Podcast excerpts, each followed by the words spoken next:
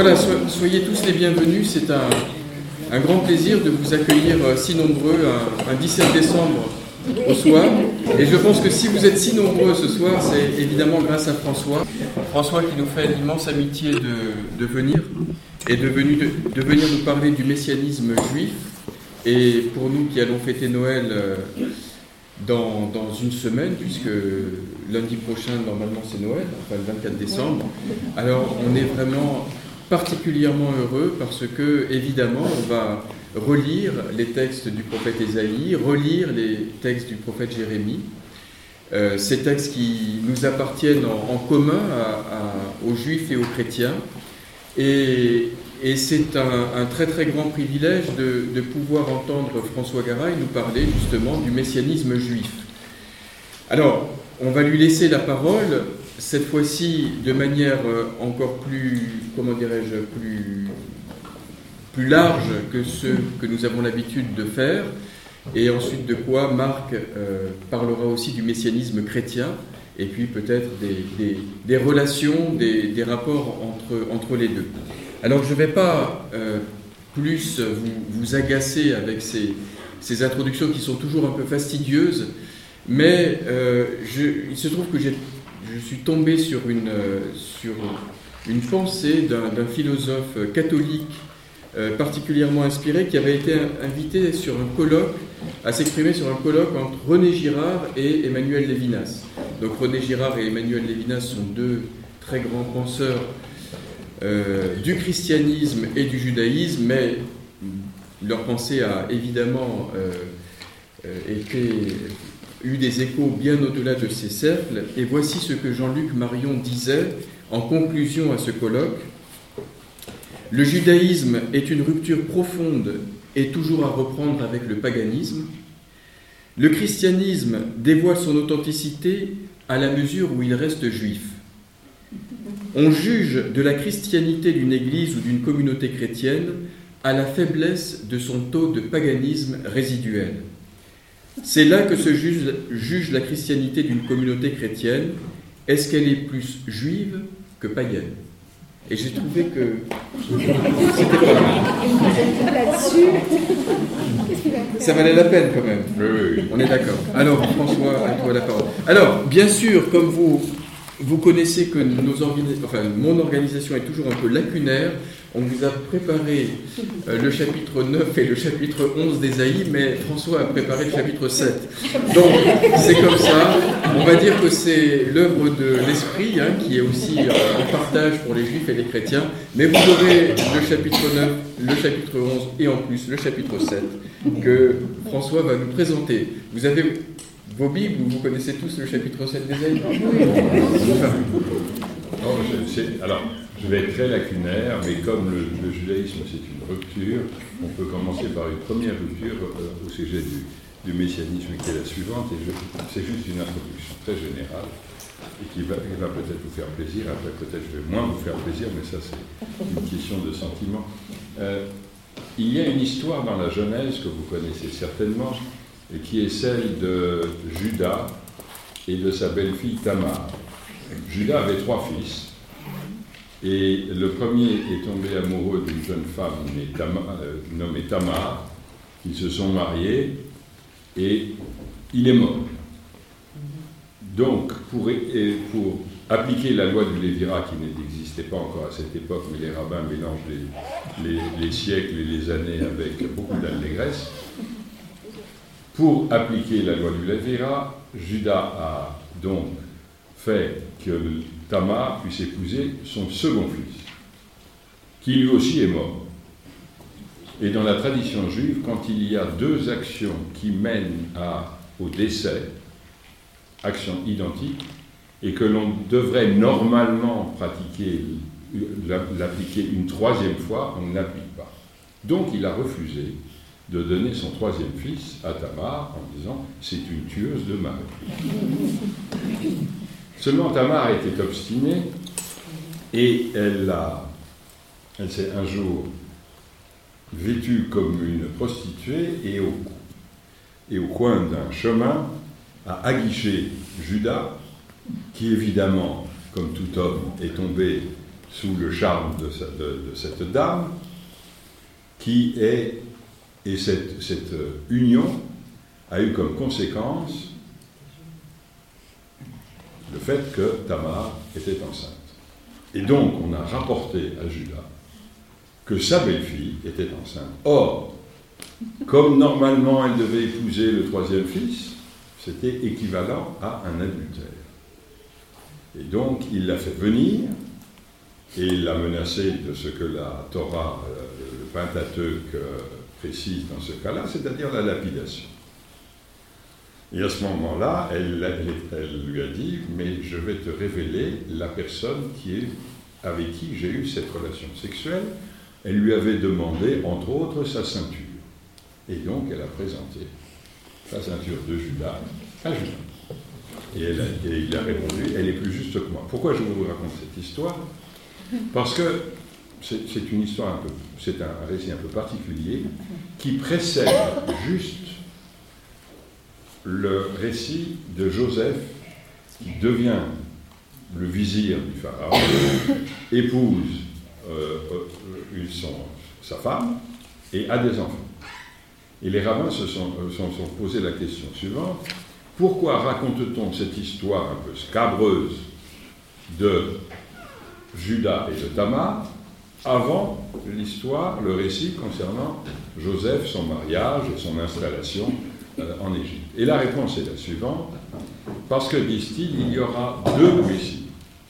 Il y aura le Messie, fils de Joseph, et il y aura le Messie, fils de Judas. Le Messie, fils de Joseph, est un Messie douloureux, et le Messie, fils de Judas, est un Messie heureux. Or, la tradition juive dit Lorsqu'un malheur est en préparation, sa guérison est déjà prescrite et déjà active avant.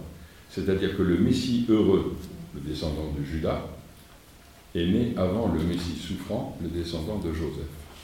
Donc ça, c'est pour vous faire plaisir. Quoique aujourd'hui, dans la pensée juive, il ne devrait pas y avoir deux Messies, mais un seul, mais ce n'est pas, pas très grave. Pourquoi, ai-je pris le chapitre 7 d'Isaïe? Isaïe d'abord est un, hébreu qui, euh, qui, aurait vécu euh, 7e siècle euh, avant notre ère, parce que le chapitre 7, il y a un terme qui est utilisé et qui pour vous résonne d'une façon et pour nous résonne d'une autre façon. Je vous lis le texte. Certes, Adonai vous donne de lui-même un signe. Voici, la jeune femme est devenue enceinte. Alma en hébreu. Elle va mettre au monde un fils qu'elle appellera Immanuel. Il se nourrira de crème et de miel jusqu'à ce qu'il ait du discernement pour repousser le mal et choisir le bien. Or, avant même que l'enfant sache repousser le mal et choisir le bien, la région dont les deux rois te causent des angoisses au roi de Juda sera devenu une solitude, c'est-à-dire le, royaume d'Israël, qui avait fait sécession après la mort de Salomon, et, le royaume assyrien. Et on, s'est beaucoup battu, enfin on a beaucoup discuté de quel est ce terme Alma. Est-ce une jeune femme vierge? Est-ce ou n'est-ce pas une, une, jeune femme vierge? Alors, au XIe siècle, Ibn Ezra, qui est un grand commentateur, dit Comment pourrait-il s'agir, et ça c'est pour, vous faire un peu moins plaisir, comment pourrait-il s'agir de Jésus, puisque cette parole doit être un signe au roi Ahaz De plus, à l'époque de Jésus, Judas n'est pas dévasté, alors que tel fut le cas la sixième année de la royauté de Riskia. Donc, il ne peut pas s'agir de Marie et de la naissance de Jésus. Immanuel, dit, continue-t-il, est un des fils du roi Ahaz. Ça, au XIe siècle, on pouvait se permettre des exagérations de ce genre. D'autres pensent qu'il s'agit d'un nom générique pour qualifier le royaume de Juda. Selon moi, toujours selon Ibn Ezra, Immanuel est un des fils d'Isaïe avec un nom qui porte une signification comme les autres fils du prophète. L'un s'appelait Maher Shalal, c'est-à-dire qu'on va vite, il va y avoir la destruction. She'ar Yashuv, et ensuite ils reviendront, le reste reviendra, ça c'est le retour de, l'exil, du premier exil, suite à la destruction du premier temple de Jérusalem, qui sont des noms symboliques qui, existent, qui indiquent un processus. Alma, toujours d'après Ibn Ezra, c'est une personne de sexe féminin d'un certain âge, donc ce n'est plus une enfant, ce n'est plus une jeune fille, mais ce n'est pas totalement une femme. Donc c'est un âge, elle, est d'un certain âge, qu'elle soit vierge ou non. Selon un autre commentateur, qui est le rabbin Albo, qui est vécu au XVe siècle, il dit la chose suivante. Ceux qui connaissent l'hébreu ne peuvent pas tomber dans l'erreur des évangiles qui affirment que Alma veut dire vierge. Je ne sais pas si son, sa, pique est, tout à fait euh, exacte, mais enfin, effectivement, dans le subconscient et dans, les idées reçues des uns et des autres, cela pouvait être le cas. Ce verset concerne Ahaz, il revient donc comme, toujours comme Ibn Ezra, qui vécut six siècles avant Jésus. Donc il n'est pas possible que ce verset-là s'applique d'après Joseph Albo, 15e siècle, je rappelle, à euh, Jésus. Et enfin, il euh, ajoute le signe était que les royaumes d'Israël et d'Assyrie seraient abattus et que seul le royaume de Juda subsisterait avec comme famille royale la famille davidique. Au XIXe siècle, on, on, saute, un rabbin qui s'appelle Malbim, qui vécut à Kiev, dit Il s'agit d'une femme d'Isaïe, et lorsqu'un enfant leur naîtra, il y aura la paix, et le nom de l'enfant concordera avec la situation politique de ce moment. Et puis Maïmonide, qui est un grand théologien juif du XIIe siècle, dit Sache, comme, dit la tradition juive, là je, agace vos dents avec, avec du vinaigre. Sache que la véritable et l'authentique religion a été révélée à Moïse, le maître des premiers et des derniers prophètes. De cette façon, Dieu nous a distingués d'entre tous les peuples, et Dieu a du plaisir dans les patriarches et a choisi leurs descendants Ceci est la conséquence non de nos mérites, et ça c'est un tout petit peu pour vous faire plaisir, mais de sa grâce. Déjà. Oui. Je me suis dit que ça vous C'est le 15e siècle. Mais oui. Non, non, non, c'est 12e. 12e siècle. 12e. Donc c'est quand même. Donc, voilà où nous en sommes. C'est-à-dire que j'ai pris simplement ce terme pour vous indiquer là où était quelquefois le, lien qui se délie, en quelque sorte, et que la, et la lecture, et notre lecture d'un texte, qui peut être une lecture totalement différente dans la, perspective ou dans l'approche chrétienne, parce que nous ne lisons pas le texte euh, pour, dans la vision de, la naissance de Jésus et de ce qui s'est passé par la suite, comme l'expliquait, euh, je ne sais pas s'il avait tout à fait raison, mais un ami dominicain à une époque, il m'a dit, tu comprends, pour nous, le point focal, c'est Jésus. Donc tout ce qui est avant l'annonce et tout ce qui est après en découle. Et comme pour nous, nous n'avons pas ce point focal, il est bien évident que notre lecture des textes est totalement différente. Enfin, c'est de certains textes. Et puis, je n'ai pas, je me suis pas appesanti sur le Isaïe euh, chapitre 11, parce que vous le connaissez très bien, comme euh, vous, savez très bien qu'il est il se trouve également dans des termes à peu près équivalents dans le livre de Michée, euh, chapitre 4. Ce, le Michée, chapitre 4, mais ce qui m'a fait plaisir, il y a un autre texte d'Isaïe qui, me, plaît beaucoup. Je vais vous le lire. En ces mêmes temps, c'est le chapitre 19, verset 23 à 25. 19 il, Isaïe 19, 23 à 25. En ces mêmes temps, il y aura une route d'Égypte vers la Syrie. Les Assyriens iront en Égypte et les Égyptiens en Assyrie. Et les Égyptiens avec les Assyriens serviront l'Éternel. En ce même temps, Israël sera lui troisième, uni à l'Égypte et à la Syrie. Vous voyez qu'on en est loin, mais peut-être on peut espérer. Et ces pays seront l'objet d'une bénédiction. Et l'Éternel des armées, ou de l'Éternel Sébaoth, les bénira en disant Béni soit l'Égypte, mon peuple, et la Syrie œuvre de mes mains, et Israël mon héritage.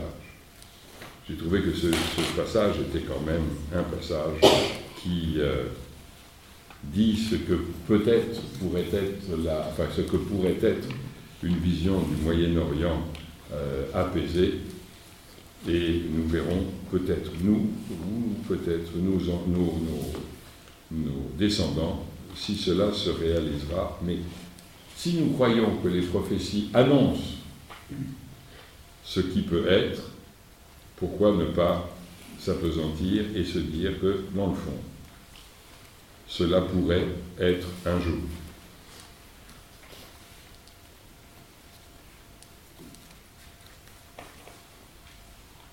L'ère messianique. Alors, on en parle beaucoup dans certains milieux et on en parle beaucoup moins dans d'autres milieux.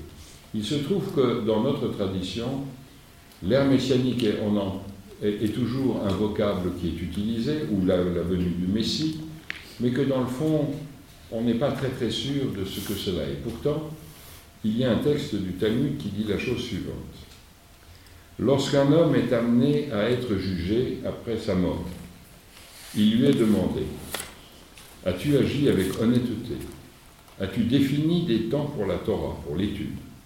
As-tu respecté la mitzvah de la procréation?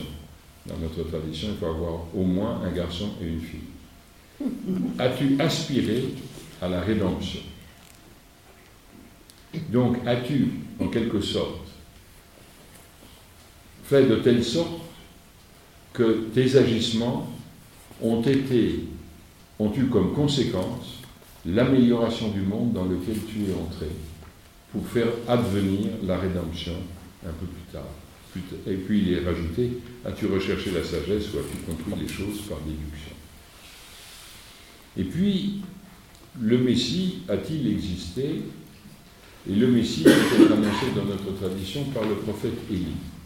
il y a un autre texte du Talmud, dans la, dans, la section Sanhedrin, qui raconte que Rabbi Yoshua ben Levi rencontra Élie devant l'entrée de Rabbi Shimon et, devant, l'entrée de la tombe de Rabbi Shimon Ber Yochai. Il lui demande Est-ce que j'ai une partie du monde à venir? Et il répondit Si ce maître le désire. Et Rabbi Yeshua ben Levi dit J'en ai vu deux, mais j'ai entendu la voix d'un tiers. Et il lui a demandé Quand le Messie viendra-t-il? Allez lui demander, fut sa réponse Où est-il assis? À l'entrée de la ville. Et par quel signe puis-je le reconnaître? Il est assis parmi les pauvres lépreux et il les dénoue tous. Les, et, les, soigne et les refait leur bandage. Alors il alla vers lui et lui, et lui demanda Paix sur toi, maître des maîtres, paix sur toi, fils de Lévi.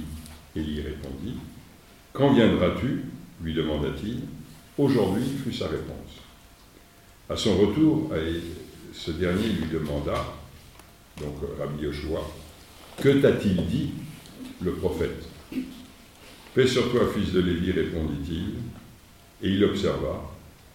Il était ainsi assuré, il a ainsi assuré, par ton père du monde à venir, il m'a mais il m'a parlé faussement, car il a déclaré qu'il viendrait aujourd'hui, mais il ne l'a pas fait. Alors il lui répondit, voici ce qu'il t'a dit aujourd'hui, si vous entendez ma voix.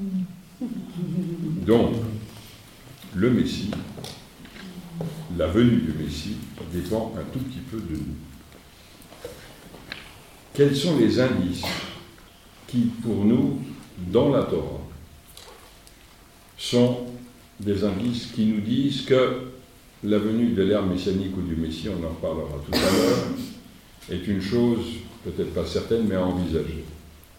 L'un des textes qui sert de base pour cette euh, affirmation, c'est le chant de la mer Rouge, ou la mer, ou la mer des, gens. Lorsque le peuple d'Israël est sorti d'Égypte, la mer s'est ouverte, ils sont passés, l'armée de Pharaon a pénétré et la mer s'est refermée. Et lorsque le peuple d'Israël constata cela, Moïse chanta un chant. Et le chant commence en hébreu par Yashir Moshe. Alors chantera Moïse. Et les rabbins disent, mais enfin, si Moïse a chanté suite à cet événement qu'il a constaté, on aurait dû avoir le verbe au présent ou au passé, mais pas au futur. Et le commentaire dit, Moïse chantera ce chant ou rechantera ce chant lorsque l'ère messianique sera venue. Alors vous voyez, c'est une toute petite, enfin cette indication est une indication extrêmement ténue, parce que lorsque l'on prend le Pentateuque, à aucun moment on parle de ce qui peut advenir, entre guillemets, à la fin des temps. Et ça, c'est encore une autre question. Et c'est un terme, et c'est une idée qui est introduite chez les prophètes, Isaïe en particulier, Michée également, et Osée. Alors on peut se demander pourquoi. Parce qu'il y a une espérance à cette époque, puisque certains textes, certains de ces textes sont nettement postérieurs et certains de ces textes sont postérieurs à la, destruction du premier temple de Jérusalem, il y a une espérance d'abord d'un état de paix, puisque que ce soit Isaïe ou d'autres, dans le fond, le, royaume d'Israël a été vaincu par les Assyriens et la majorité de sa population a été déportée en Assyrie. Donc c'est un cataclysme pour le peuple d'Israël, même s'il y avait une opposition entre ces deux royaumes, entre le royaume de Juda avec Jérusalem comme capitale et le royaume d'Israël avec Samarie comme capitale, même s'il y avait une opposition très forte entre ces deux royaumes, c'était quand même le même peuple. Et de voir une, grande partie de ce peuple disparaître, être vaincu et le pays dévasté, a dû créer un cataclysme terrible dans la pensée, et ce cataclysme ne pouvait être surmonté qu'en énonçant l'espérance d'une époque à laquelle, pendant laquelle tout se recomposerait en quelque sorte, avec Jérusalem comme, comme lieu central, et puis l'espérance dans la paix, la renaissance d'un peuple en dépit de l'exil. C'est aussi ce qu'il faut lier à, la vision d'Ézéchiel de la vallée des ossements desséchés. Ce n'est pas forcément le retour, mais c'est la reconstitution d'un peuple dans son intégralité face à un cataclysme historique, politique, qui a été euh, considérable pour les Hébreux de l'époque. Et donc il y a la réaffirmation de la centralité de Jérusalem, de la, sur le plan politique de la dynastie davidique, puisque David a représenté le, roi idéal, bien que il ait beaucoup guerroyé et que certaines de ses actions pouvaient laisser à désirer, c'est le moins que l'on puisse dire, mais néanmoins à la fin de, son, de sa royauté, il semblerait, d'après les textes, que le royaume d'Israël était, ou de Juda comme on était relativement euh, important, et qu'il y avait la paix entre les tribus, alors que précédemment tel n'était pas le cas. Qu'il y avait non seulement la paix intérieure, mais qu'il y avait également la paix extérieure.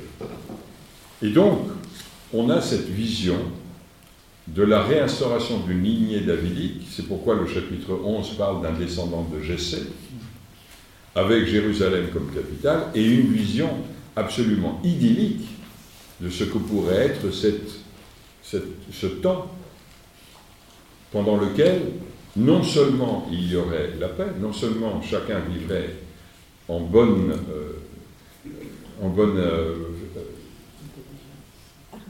bonne harmonie avec les autres, mais qu'en plus les contraires, les ce, qui est ce qui sont les plus opposés, vivraient côte à côte. C'est les images des, animaux qui, euh, l'un est un carnivore et l'autre est un herbivore, et puis les deux, le loup et l'agneau, et, et, même le serpent ne nous piquerait pas. C'est l'union des contraires, en quelque sorte. C'est l'image d'une société absolument idéale, en attendant que les peuples marchent chacun au nom de son Dieu, comme le rappelle Michée au chapitre 4. Donc la vision est claire.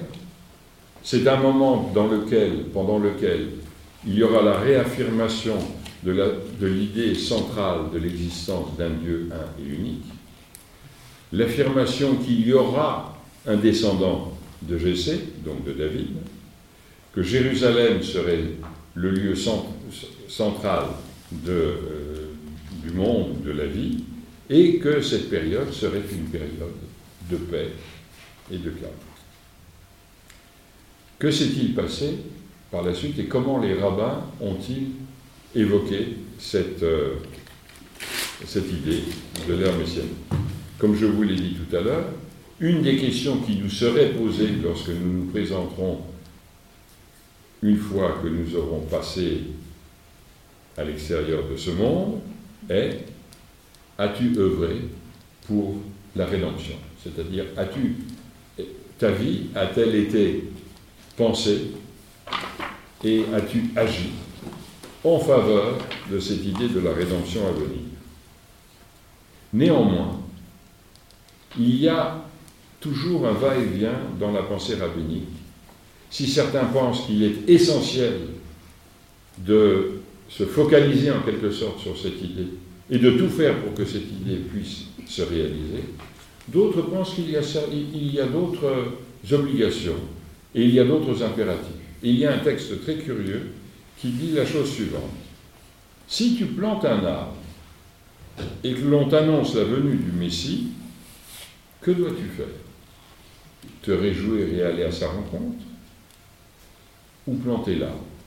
Eh bien, dans la tradition juive, on dit tu plantes l'arbre d'abord et tu vas accueillir le Messie après. Donc, vous voyez, d'un côté, il faut, faire, il faut tout faire pour qu'advienne cette ère messianique. Et de l'autre côté, il faut quand même faire que ce monde soit un monde vivable et que, que, l'on plante dans ce monde ce qui est bon pour, pour l'avenir. Maintenant, si on regarde les périodes pendant lesquelles il y a eu des flambées messianiques, des poussées de, l'idée messianique, les prophètes sont un exemple. Les prophètes ont parlé de cette idée lorsqu'il y avait un traumatisme antérieur.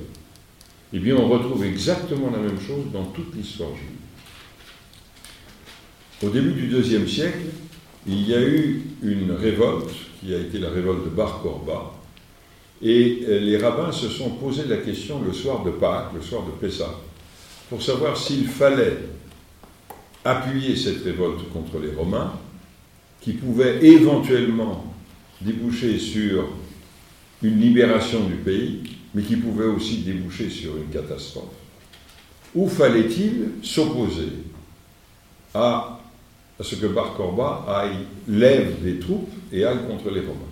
Ils ont discuté pendant toute la nuit, jusqu'au matin où les élèves leur ont dit il est temps de dire la prière du matin, donc ça veut dire qu'ils ont parlé, ils se sont penchés sur cette question toute la nuit, mais Rabbi Akiva, qui était l'un des rabbins présents, a eu le, enfin, a, fait, euh, que son idée prévale, et son idée était que Bar Korba était peut-être le Messie, ou peut-être celui qui allait être la personne qui, par son action, allait permettre la venue de l'ère messianique.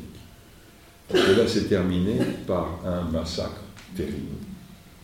Puisque ça fut la fin de la centralité, enfin d'une certaine centralité de, de, la Judée, qui est devenue, par l'entremise des Romains, la Palestine, et il y a eu des massacres terribles, et ensuite il y a eu comme une poussée, en quelque sorte, de pensée messianique à cette époque.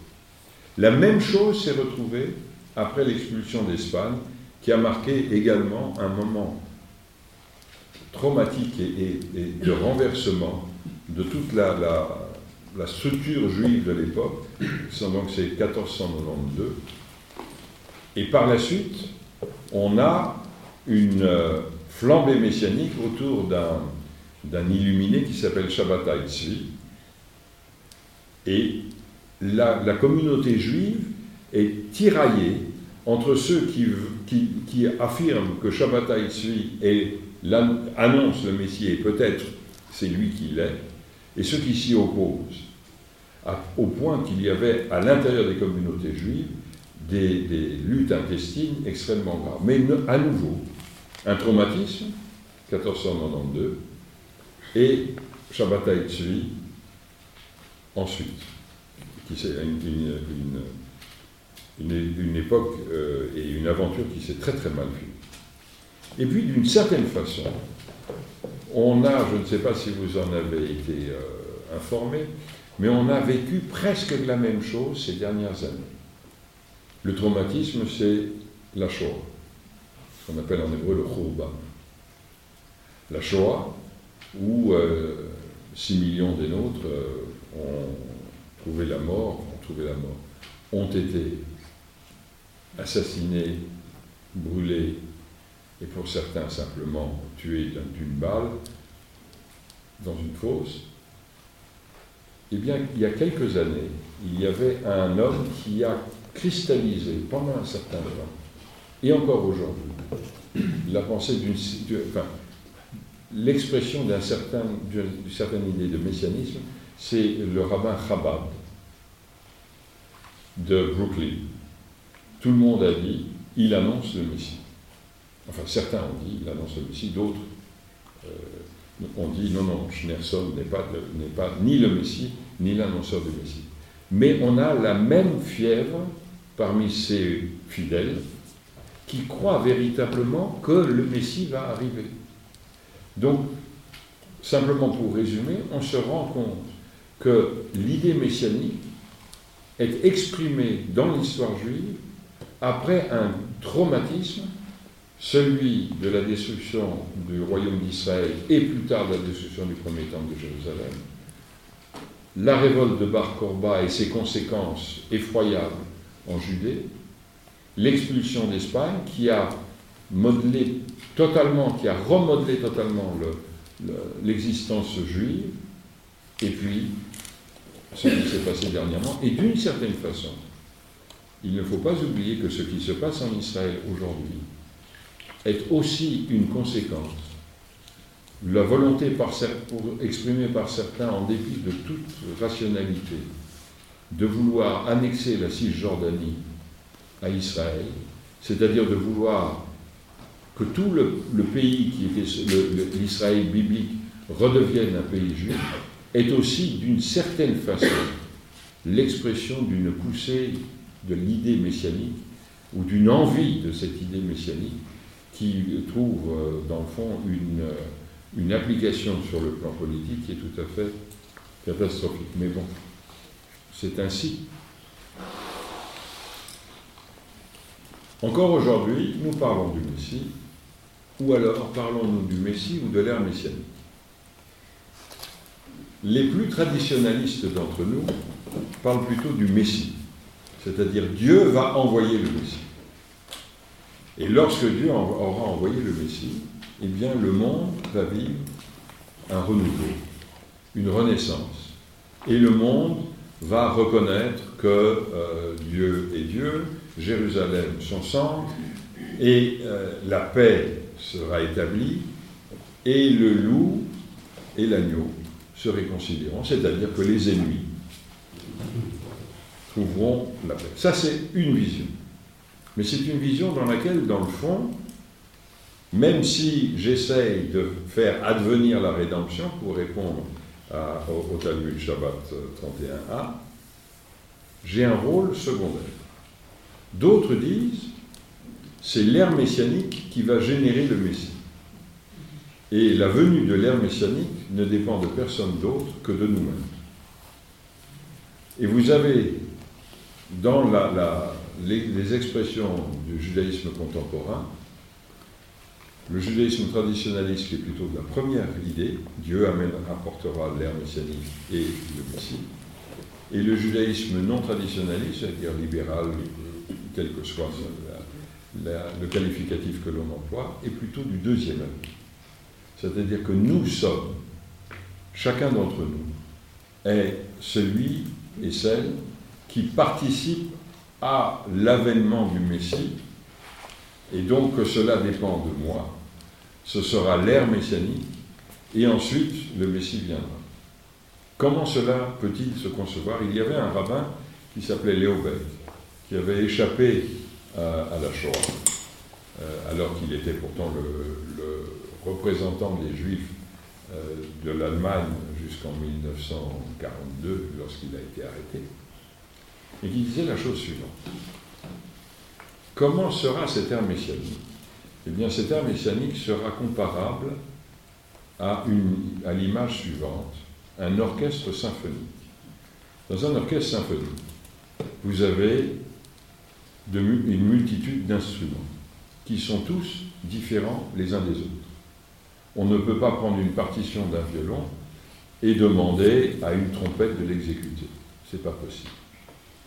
il disait, il disait cela. L'ère messianique viendra quand tous ceux qui ont un instrument auront le meilleur instrument possible et sauront s'en servir de la meilleure façon possible, avec le plus de sensibilité et de finesse envisageable. Ils seront tous d'accord sur une, œuvre, mais chacun aura sa partition. Et chacun connaîtra sa partition de la meilleure façon. Ensuite, viendront, je crois que c'est la clarinette et le premier violon, qui donneront le La. Et tous les instruments s'accorderont à ce La-là. Exactement. Ça, c'est la préparation de l'ère messianique. Ensuite, l'orchestre sera prêt. Et le chef d'orchestre viendra. Et ce chef d'orchestre donnera le temps de départ. Eh bien, il disait, la venue de l'ère messianique, l'avènement de l'ère messianique, c'est quand cet orchestre sera le plus bel orchestre du monde, que les instrumentistes seront les meilleurs, donc ça c'est chaque peuple, chacun aura sa partition différente, mais en harmonie avec la partition des autres, et à ce moment-là, quand tous les instruments seront accordés sur le même fondement en quelque sorte, eh bien, le Messie arrivera et la symphonie sera jouée. Et je pense que c'est peut-être la meilleure façon de décrire ce que pourrait être cette ère messianique un jour, quand nous aurons chacun notre instrument, et que donc, dans cette vision, il n'y aura pas une unité, une uniformité de l'humanité. L'humanité continuera à être différente, nous serons tous différents, mais les meilleurs possibles, et dans une même direction, avec nos instruments dans leur état le plus parfait, et chacun de nous attendant la baguette du Messie. Amen. Non, Merci. Non, Messie, pas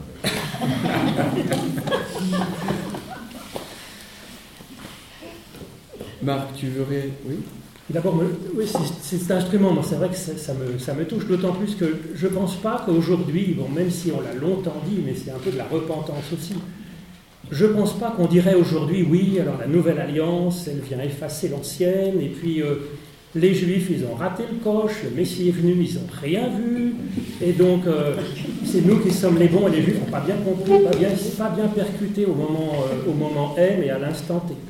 Aujourd'hui, on verrait quand même franchement plus dans nos, théologies, euh, les juifs sont un des instruments et on serait volontiers un autre. En fait, tout ça pourrait s'harmoniser. Je pense que vraiment ce serait important, particulièrement aujourd'hui, ben, pour jouer un concert à plusieurs voix finalement et que ça fasse un orchestre. Hein. Donc je ne pense pas voilà, que. D'ailleurs, Paul, bon, c'est pas toujours très sympathique vis-à-vis de, cette, de son judaïsme de l'enfance, mais quand même, il dit que les chrétiens, c'est quand même euh, une sorte d'olivier sauvage, et sauvage, c'est pas tellement génial comme connotation, c'est un peu le, le, méchant loup et le méchant lion des Aïons, hein, qui est greffé sur le bon olivier, en fait. Et donc euh, il dit, bah, ça demande quand même une humilité. Oui, on est au bénéfice de cet olivier, et je crois que c'est le cas. C'est-à-dire vraiment, euh, on tire notre espérance, notre foi bah, du judaïsme, et en particulier sur cette histoire de, de, Messie, de Christ. C'est complètement du, c'est complètement du judaïsme de l'époque de Jésus en tout cas. Voilà. Alors, à son époque, c'est vrai que le, judaïsme, enfin, on connaît. Comment est-ce qu'on connaît ça? Nous, on le connaît à travers les disciples de Jésus, un petit peu. Voilà, quelle était l'attente messianique?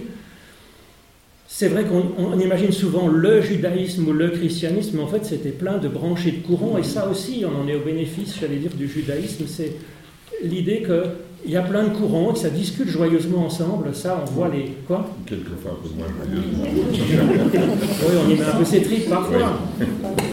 Mais ça c'est beau, donc on voit à l'époque entre les Sadducéens, les pharisiens, les Esséniens et puis encore d'autres, il y avait différents types d'attentes messianiques qui se révèle dans la manière dont les disciples de Jésus, ou enfin en tout cas les gens qui se posaient la question, se disaient mais est-ce que ce serait le Messie, est-ce que ça l'est pas? On voit ce qu'ils espéraient, ce qu'ils attendaient, ce qui les déçoivent finalement. Donc on voit ceux qui commencent à se dire mais peut-être que c'est une sorte de nouveau Moïse, parce qu'il réinterprète la loi, il redonne de la parole, il rajoute un pilier au chemin Israël, il rajoute de toute ton, intelligence, de toute ta réflexion personnelle, il rajoute un quatrième. C'est quand même osé pas oser euh, le prophète, oser gonfler. Voilà. Donc, Moïse aurait dit, bah voilà, je vous en il vous sera donné un autre Moïse derrière. Donc voilà, le nouveau Moïse qui arrive derrière, c'est peut-être lui. Il se pose la question, d'autres se disent, mais peut-être que c'est un nouveau David, c'est un nouveau roi qui va. Donc au rameau, il l'acclame, oui, voilà le roi, et puis euh, sauve donc, sauve donc, en reprenant des psaumes royaux. Et puis D'autres attendent un, nouveau prêtre finalement. Parce que qui, qui recevait cette onction d'huile, c'était les prêtres, les prophètes et les rois. Donc ils attendaient soit un nouveau prêtre, soit un nouveau roi, soit un, nouveau, euh, un nouveau prophète. Donc ils attendaient, ils tâtonnent et ils cherchaient. Et puis Jésus répondait pas trop. Il y a trois fois où il accepte vaguement. Il dit pas non quand on dit mais est-ce que par hasard tu n'es pas le Christ? Mais enfin, en général, il se vante pas de ça du tout il, s'appellerait, il se serait appelé lui-même fils de l'homme, ce qui est en fait extraordinairement ambigu, parce que ça veut dire euh, ben, ben, Adam, ça veut dire l'homme dans sa dimension mortelle, ou peut-être dans un prophète Daniel, peut-être que ça voudrait dire l'homme avec un grand H finalement, c'est-à-dire euh, une sorte d'archétype d'humain euh, descendu du ciel qui pouvait être attendu par certains. Donc, même ça, quand il se présente lui-même, c'est extraordinairement ambigu. Euh, il dit non, euh, moi je connais pas l'heure de la fin des temps, euh, il n'y a que le, Père qui la connaît, donc moi je ne peux pas savoir ça, personne, pas même le Fils. Donc, lui, donc c'est pas clair. Bref, ils attendent un Messie, ils se disent c'est peut-être oui, c'est peut-être ben lui, Messie, mais non. Et finalement, il est crucifié il est crucifié parce que, et puis abandonné par ses disciples qui se disent, alors ça c'est peut-être un quatrième camp, le camp des zélotes qui voulait vraiment que le, le Messie arrive et prenne les armes, et comme, euh, comme les autres, comme d'autres euh, candidats à la messianité. Puis Jésus ne le fait pas, il déçoit. Donc ils se disent, bah non, finalement, comme terroriste de pacotille, comme, euh, vous savez, comme, voilà, comme héros révolutionnaire, c'est un peu limite. Hein. Donc euh, il l'abandonne, il le laisse tomber, il est crucifié. Ah, là, on ne sait pas ce qui se passe.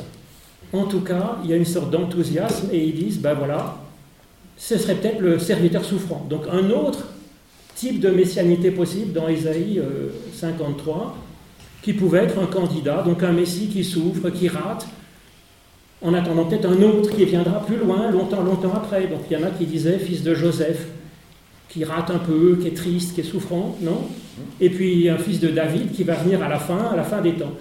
Donc ils en sont un peu là, ils savent pas trop que faire de ça. Et on en voit donc parmi les chrétiens qui se disent, ben, en fait, puisque le Messie va revenir, il va revenir instamment sous peu, quoi. Et donc on voit dans les premières lettres de Paul, les plus anciennes, Paul dit, mais c'est pas la peine de travailler, c'est pas la peine de vous marier. De toute façon, le Messie, je veux dire, bon, on est dans les, on est d'ici dix minutes ou peut-être euh, six mois, bon, tout casser euh, quelques années, ça sera la fin des temps. C'est pas le temps de construire des maisons, de travailler. Et on les voit dans Jérusalem, les premiers, premières communautés, ils vendent les champs et les charrues, euh, et puis ils sont là en prière, joyeusement, en train de manger. Mais ça, ça va durer. Au bout de combien de temps ils sont affamés Au bout de pas dix ans, quoi. Et donc on voit Paul après courir partout dans le bassin méditerranéen en disant Bon, écoutez, il faut des sous pour l'église de Jérusalem, ils n'ont pas de quoi manger. Et à ce moment-là, on voit Paul dans des, des, lettres un peu plus tardives qui dit si, si, en fait, il faut, euh, il faut travailler, il faut se marier. Euh. Et à ce moment-là, alors au début, il disait oui, le Messie, Jésus est le Messie, et il va revenir instamment sous peu. La première génération passe, il se dit ça tarde, hein, cette affaire. Et donc, euh, il va dire oui, il reviendra, mais enfin bon, à la fin des temps, dans longtemps, de chez longtemps. Et donc, euh, finalement, à ce moment-là, il commence à se dire, mais en fait, il y a de la messianité qu'on reconnaît en Jésus. Et ils essayent de discerner ça en nous, finalement.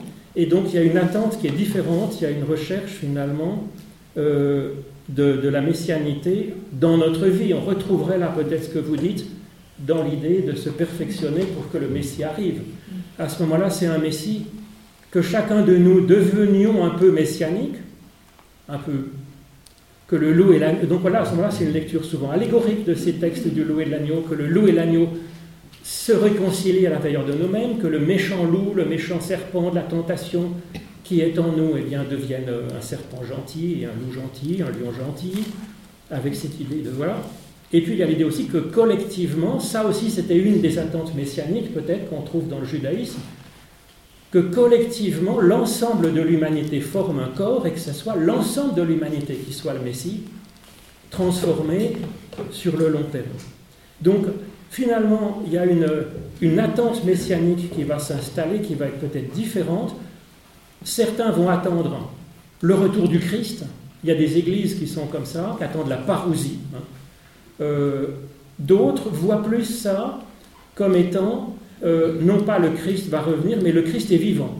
On le voit dans différents, euh, différents textes de du Nouveau Testament. L'idée d'un Christ, un peu comme dans Isaïe 11, qui, voilà, par l'esprit qui est donné à chacun, qui vient animer chacun. Et donc à ce moment-là, c'est plus le Christ, il, il, fait que nous devenons plus christiques, qu'il est vivant à travers nous, et donc, euh, c'est plutôt euh, individuel et, collectif, plus que d'attendre euh, une venue vraiment dans l'histoire d'un Messie triomphant qui, qui va établir les choses à notre place. C'est ce qu'on voit dans le début du livre des Actes des Apôtres. Ils sont là en disant Bon, bah alors le Messie va venir quand pour faire le boulot? Et Jésus dit Non, mais en fait, l'Esprit vous sera donné et c'est vous qui allez faire le travail du Messie finalement, qui allait collectivement faire le travail du Messie. Donc vous voyez qu'il y a tous ces différents types de messianité qui pouvaient exister plus ou moins dans, différents prophètes, mais souvent c'est plus tardif que ça, qui vont se retrouver dans différentes facettes de, la messianité, euh, compréhension de l'ère messianique et de la messianité dans, le, Nouveau Testament, et puis différentes façons de recevoir ça et de le vivre alors, bon, dans nos églises, je pense que c'est quand même plutôt la dernière façon. Il y a différentes façons de comprendre cette phrase Jésus est le Christ. Jésus est le Christ unique ou Jésus est le Christ avec un CH majuscule, c'est-à-dire que par excellence, il est christique, mais il y a aussi du Christ euh, ailleurs que dans Jésus de Nazareth. Euh, et c'est voilà, c'est plutôt ça qu'on dirait dans, nos églises aujourd'hui, je pense. Hein. Euh, on reconnaît ce que c'est que le Christ dans cet homme, mais euh, voilà, c'est à vivre euh, pour aujourd'hui. Enfin, je ne veux pas être plus long que ça pour recueillir le temps peut-être un peu d'échange, en particulier avec François Garay. voilà, je suis très reconnaissant que vous soyez venu pour nous. Voilà, d'abord ce geste de, Hein, de venir. Euh, Comme ça, j'ai travaillé pour la rédemption. Mais je pense que ça y travaille, voilà, ça fait venir le Messie. Et puis, ben, pour ce que vous nous avez appris de cette lecture, hein, voilà. Excellent duo en tout cas, merci beaucoup. Euh, il y a quelques minutes pour les questions, n'hésitez pas vous avez euh, deux redoutables instrumentistes, virtuoses de la théologie. J'espère que c'est pas du pipeau. Sinon, c'est la cacophonie assurée. Est-ce que, oui? Mais il n'est pas écrit quelque part qu'on pose la question à Jésus en disant euh, qui, non, qui dit-on que on, dit que tu es le Christ, et je ne sais pas si c'est au même endroit, il dit tu l'as dit. Oui, donc trois fois, il dit vaguement, tu l'as dit, il le dit à la Samaritaine. Il le dit à, Pierre. On ne sait pas très bien quand Jésus dit, mais en fait, qui, suis-je? On ne sait pas s'il le pose, c'est une question rhétorique pour voir bon, euh, s'ils ont bon, ou s'il lui-même se pose la question. C'est pas sûr, si vous voulez, que lui-même se pose pas aussi la question. Et c'est Pierre qui dit, alors Pierre, il est le premier à, à foncer, quoi. Il dit euh, chaque fois la bonne réponse ou la plus mauvaise, quoi. Donc euh, lui, il fonce, il dit, oui, mais t'es le Christ. Jésus dit, c'est toi qui le dis. Et puis il y a aussi dans le Sanhédrin, que le troisième point, c'est quand il est jugé, Jésus est jugé, il y a le grand prêtre euh, qui dit, mais tu te prétends le Christ, et Jésus répond, bah, c'est toi qui le dis.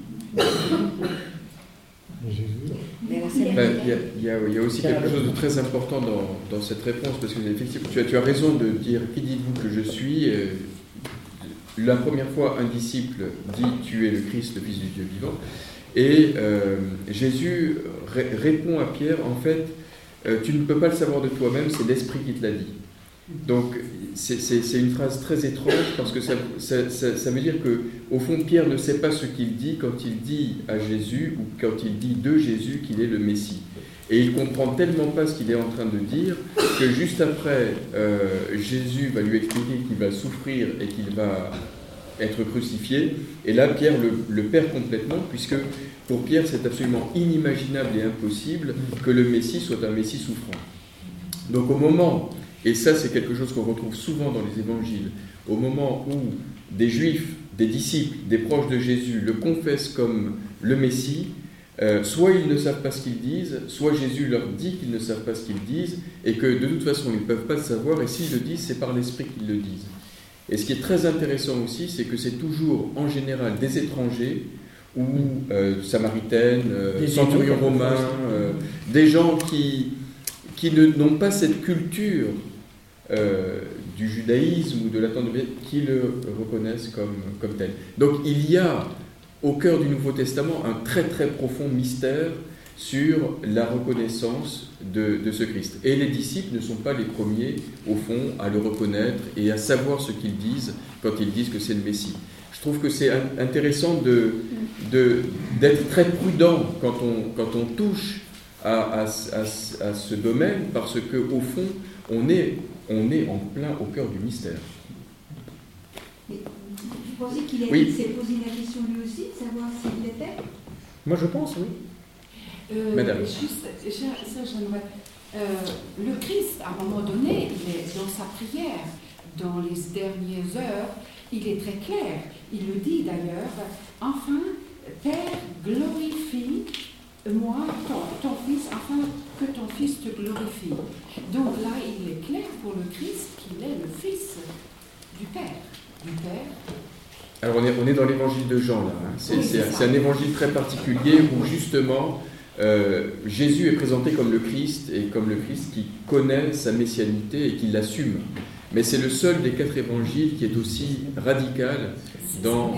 C'est le seul, et C'est le aussi seul. la seule prière que le Christ prononce. Oui, oui, oui. Oui. Mais vous avez d'autres évangiles où euh, cette- cette- ce lien avec le Père est beaucoup plus problématique. Euh, Dans l'évangile de Marc, par exemple, où on peut se poser des questions sur les doutes euh, que Jésus a, euh, surtout euh, à la dernière heure, d'être toujours en lien avec son Père. Voilà. Donc, il, il, il- voilà, c'est pourquoi Matthieu abandonne. D'autres questions Oui, Christine. Une question au sujet du royaume de Dieu. Est-ce que quand Jésus euh, euh, apprend, nous apprend la prière, que, ton règne vienne, est-ce que c'est une sorte de, de d'air messianique? Est-ce que, est-ce que Jésus nous invite à justement à adhérer à cette mission de, de participer à, euh, à, la, venue du règne, du royaume serait peut-être une, une, une ère une post-messianique ou. Moi, je pense que vous avez tout à fait raison. Le Notre Père, c'est tout à fait dans ce registre-là. Et la question, c'est de savoir qu'est-ce qu'on attend comme royaume, en fait. C'était c'était donc discuté aussi parmi les courants juifs. euh, C'est-à-dire que, par exemple, les prêtres, les Sadducéens qui étaient dans le temple de Jérusalem, ou les Esséniens qui étaient dans le désert, n'entendaient pas tout à fait, ou les pharisiens n'attendaient pas tout à fait, ou les zélotes n'attendaient pas tout à fait la même chose quand ils espéraient le royaume à venir. Est-ce que c'est un royaume en ce monde où on n'a plus mal aux dents, où effectivement le loup euh, devient euh, civilisé, ou si c'est pour un autre monde, un autre temps? Euh, C'était discuté, en particulier dans les périodes troublées. Mais là, quand il y a marqué que ton, voilà, ta volonté soit faite sur la terre comme au ciel, je pense que ça appelle aussi un règne dans ce monde, dans ce temps, pas simplement dans le temps futur, dans un autre temps. Et l'annonce du royaume, par exemple dans les béatitudes, hein, euh, heureux les pauvres en l'esprit, heureux ceux qui mendient, qui, attendent l'esprit comme un pauvre mendie le pain. Le royaume des cieux, le royaume est à lui, en fait, est à eux, maintenant. Donc euh, le royaume, il est à la fois déjà là, et en même temps, il est encore à venir. Ou comme dans euh, toujours notre Jean 4, la Samaritaine, l'heure vient, l'heure, ou quand il y a l'heure, le jour, c'est l'heure du Messie. Donc l'heure vient et elle est déjà là. Vous voyez, c'est, compliqué parce que c'est une heure un peu qui est en train de venir, un royaume qui est déjà là et encore attendu. Et ça, je pense que c'est intéressant d'être dans, de se sentir qu'on n'est pas simplement à la fin des temps, on est plutôt les temps de la fin, c'est-à-dire des temps où on est en train d'attendre le Messie, mais en même temps où voilà, cette, euh, ce salut infuse déjà dans ce monde, dans notre existence, et qu'on peut participer à cette, euh, à cette venue du royaume.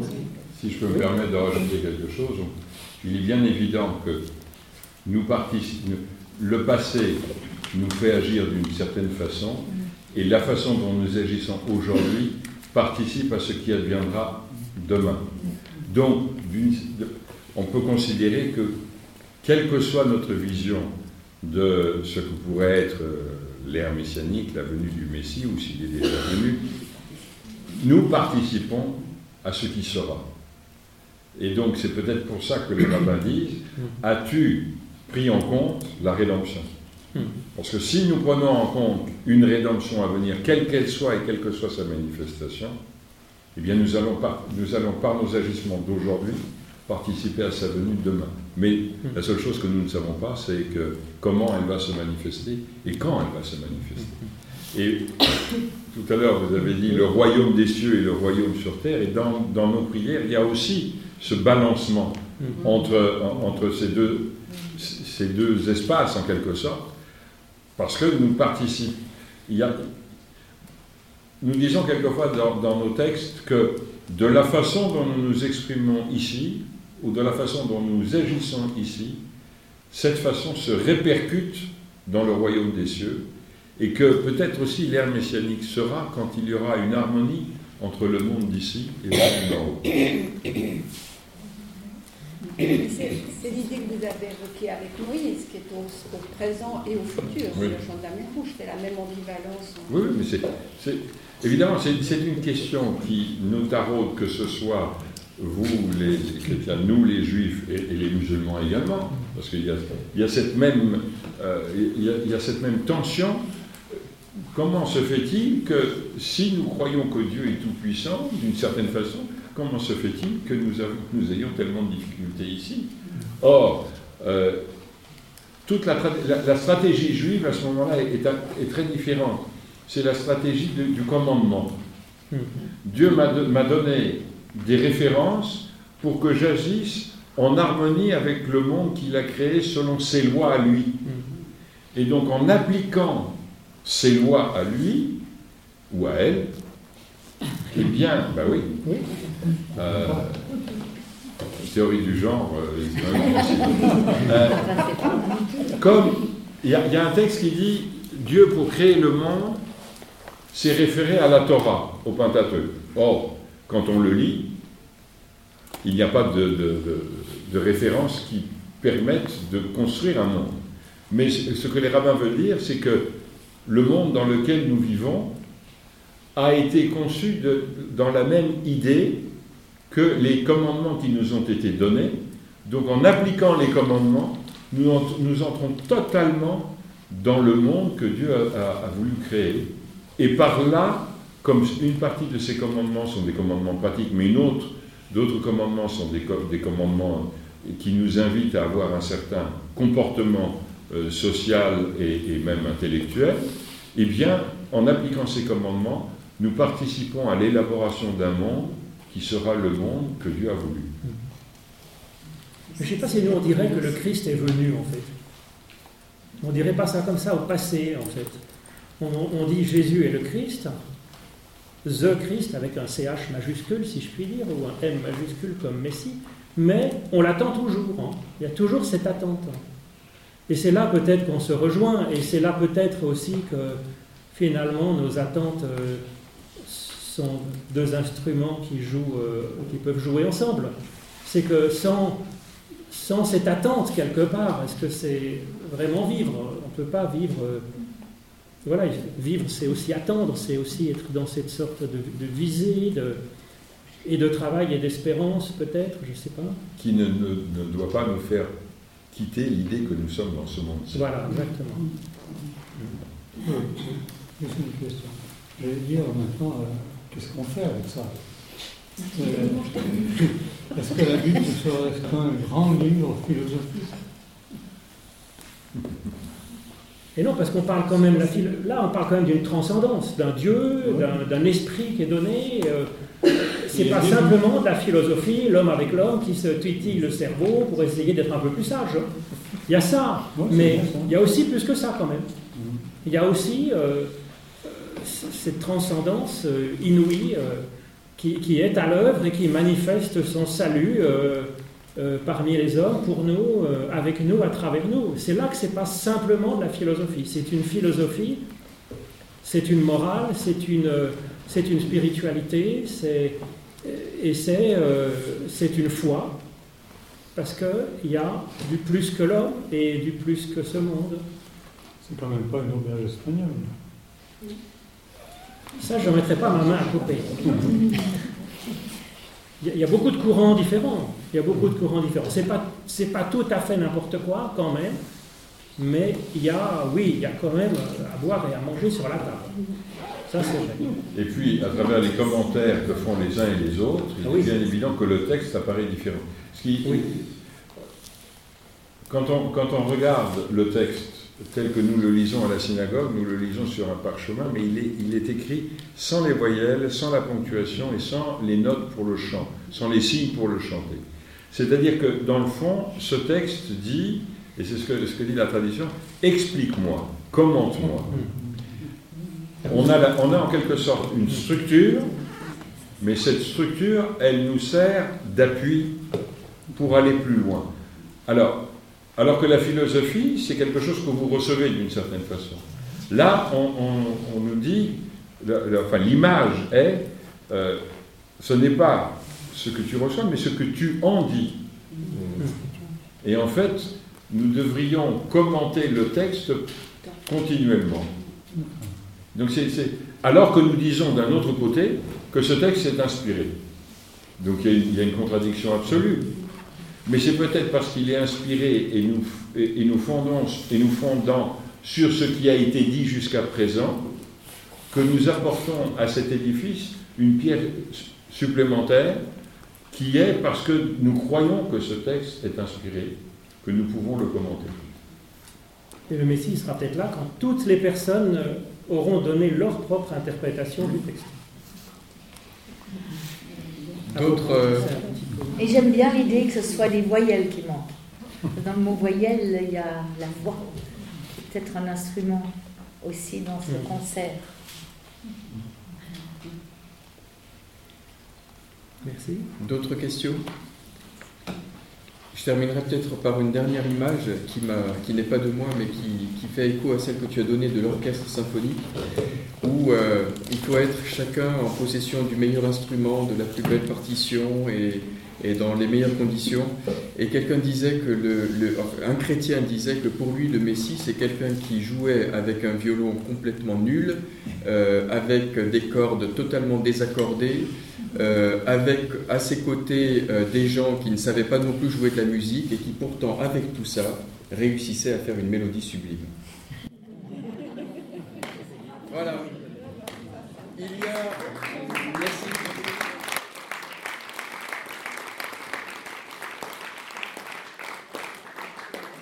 Exceptionnellement, euh, je ne sais pas si c'est l'ère messianique, mais en tout cas, il y a, le, le vin chaud est là. Euh, Le banquet messianique. le ban- le- oui, parce que toujours dans le banquet, le, le, le- le- l'ère messianique est un banquet. hein, il faut le- Oui, oui, oui. Voilà, donc euh, voilà, ça Oui, c'est. on mangera le Léviathan. on, on mangera le Léviathan. Alors il y a au moins le vin chaud. Et euh, restez un moment, n'hésitez pas. Merci pour votre présence. Joyeux Noël à tous. Et puis on se retrouve euh, au, mois, de janvier, parce qu'on. Bonne fête de fin d'année. Merci.